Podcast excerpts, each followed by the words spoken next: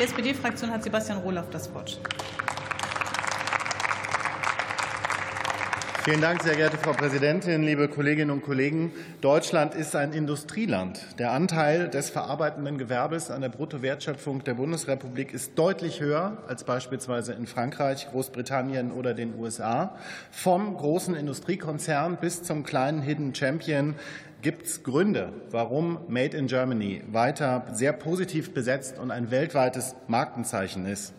Klar ist aber auch, dass wir in diesem Bereich seit vielen Jahrzehnten über gefestigte gewerkschaftliche Strukturen äh, verfügen und das sowohl Mitbestimmung, Beteiligung der Arbeitnehmerinnen und Arbeitnehmer und gute tariflich bezahlte Arbeitsplätze und Arbeitsbedingungen garantiert.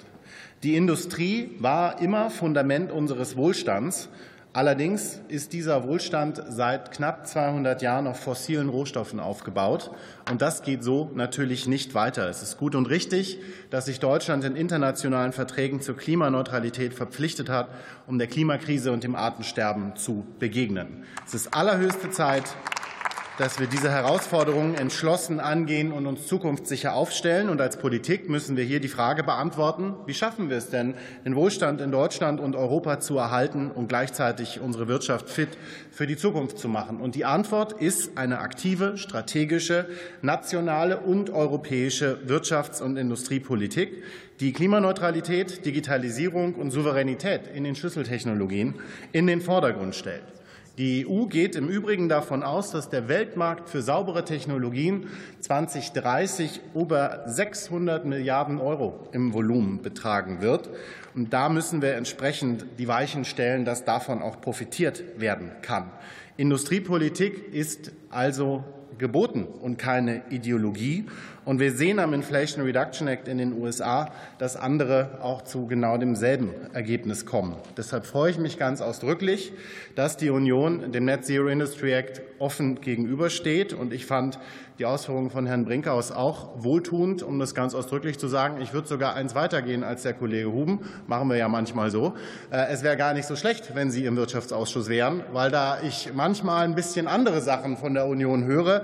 Der Kollege Runhoff kann das, was Sie ja jetzt aufgebaut haben, gleich noch mal im Anschluss wieder einreißen, äh, quasi. Aber das will ganz ausdrücklich werben äh, dafür, dass es gut ist, dass Sie da, eine, ähm, da einen positiven, positiven Zugang zu haben. Und ich bin ähm, finde es spannend, dass Sie sogar eine Ausweitung des Förderzugangs auf Vorprodukte äh, fordern. Sie sagen allerdings nicht, ob das mit einem größeren Mitteleinsatz äh, verbunden sein soll. Ich befürchte ein bisschen, dass der Act seine Wirkungskraft durch eine breitere Streuung der Mittel eher verlieren würde. Frage ist, ob wir uns nicht auf die strategischen Cleantech-Technologien entsprechend weiter konzentrieren sollten, weil die hohe Nachfrage automatisch ein planbares Marktumfeld für die Vorprodukte schaffen würde. Aber das können wir diskutieren, genauso wie wir uns natürlich völlig einig sind, dass die Ausgestaltung möglichst bürokratiearm und digital erfolgen sollte. Die europäischen Bürokratie ähm, Offensiven spreche ich hier regelmäßig an. Und weiter müssen wir den, äh, den Act auch fortentwickeln und weiter denken. Wir müssen unsere Stärken stärken. Wir brauchen funktionierende Sozialpartnerschaften, weiterhin ein gutes Sozialsystem, Bildungseinrichtungen, weil das unsere Standortvorteile in Deutschland sind. Wir brauchen auch eine innereuropäische Infrastrukturoffensive, insbesondere im Bereich Breitbau und Wasserstoff. Und ich glaube, dass wir mehr Spielraum für die Mitgliedsländer brauchen durch ein Update des EU-Beihilferechts. Ich kann mir zum Beispiel eine Anhebung der Schwellenwerte und eine Ausweitung der Möglichkeiten bei der Antragstellung und Verfahrensprozesse vorstellen. Und genau darüber kommen wir weiter gerne ins Gespräch in der Ampel und womöglich und sinnvoll auch darüber hinaus. Vielen Dank.